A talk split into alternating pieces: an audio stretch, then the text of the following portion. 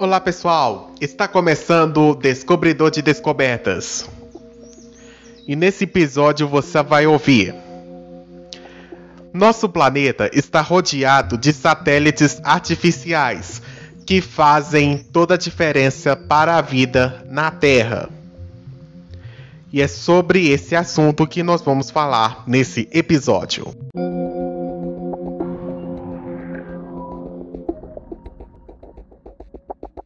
Satélites artificiais são equipamentos construídos pelo homem.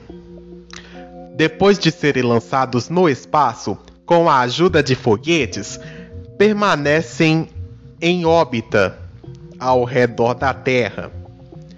Eles se tornaram muito importantes para o uso de tecnologias em nosso planeta, como a comunicação e ainda nos ajudam a conhecer melhor o lugar que habitamos. O físico inglês Isaac Newton foi o primeiro a descobrir no século 17 que era possível enviar objetos para o espaço, fazendo com que eles orbitassem a Terra. Newton imaginou que da mesma forma que a Lua está presa em nossa órbita, graças à força da gravidade, objetos construídos pelo homem poderiam se comportar de um jeito parecido.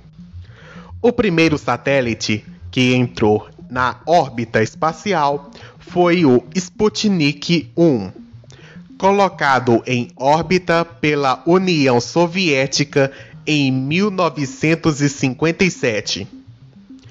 Ele não tinha uma função específica, apenas transmitia um sinal que podia ser percebido por meio de um rádio.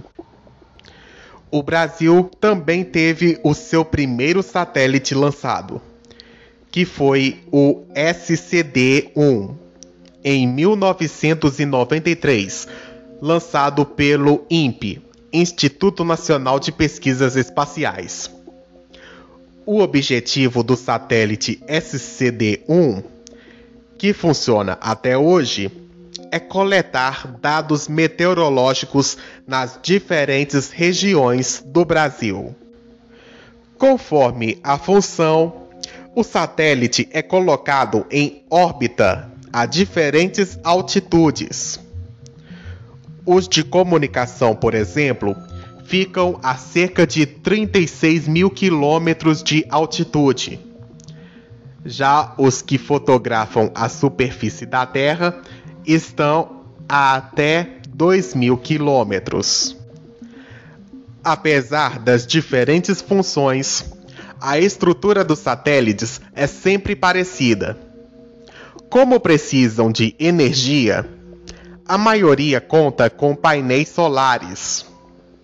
Também há antenas de comunicação que enviam e recebem dados da Terra. Os principais tipos são os de observação, usados para a criação de mapas e observação do ambiente, e monitoram toda a superfície do planeta. Os satélites de comunicação enviam os sinais de televisão, de rádio, de telefonia e de internet. Também tem os satélites de navegação, que são usados por aviões, navios e carros para fornecer o posicionamento desses veículos na superfície terrestre. O GPS usa esse tipo de satélite. Tem também os satélites de meteorologia que monitoram o tempo e o clima do planeta e prevêem as condições meteorológicas. Os satélites militares, que costumam ser usados para observar territórios de outros países, que também são chamados de satélites espiões. E tem também os satélites de exploração, com os telescópios espaciais que observam o espaço. O mais conhecido é o telescópio Hubble. Atualmente, cerca de 3 mil satélites artificiais estão em ação. Dezenas de novos satélites são lançados todos os anos, funcionando por cerca de 10 anos. Quando um satélite é aposentado, pode retornar e ser destruído ou ser colocado em um ponto da órbita que não ofereça riscos a outros satélites. Mas todo esse material desativado cria o lixo espacial, que não para de crescer. Com o tempo, a falta de espaço em órbita pode impedir a manutenção e o lançamento de novos satélites.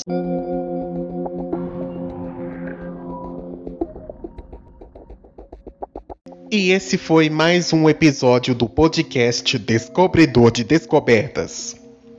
Em breve a gente está de volta com mais um episódio. Um grande abraço e até a próxima!